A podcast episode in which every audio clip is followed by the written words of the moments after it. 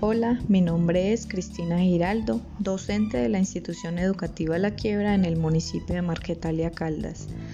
Acerca del módulo 1, ruta de atención y acompañamiento para fortalecer y generar capacidades en los establecimientos educativos priorizados, puedo mencionar que es muy importante el rol que la comunidad educativa ejerce en el tema de inclusión y equidad dado que es el eje central para que todos los niños accedan a la educación con garantías que favorezcan su desarrollo integral y descartando todo tipo de barreras que afecten el proceso de enseñanza-aprendizaje. Muchas gracias.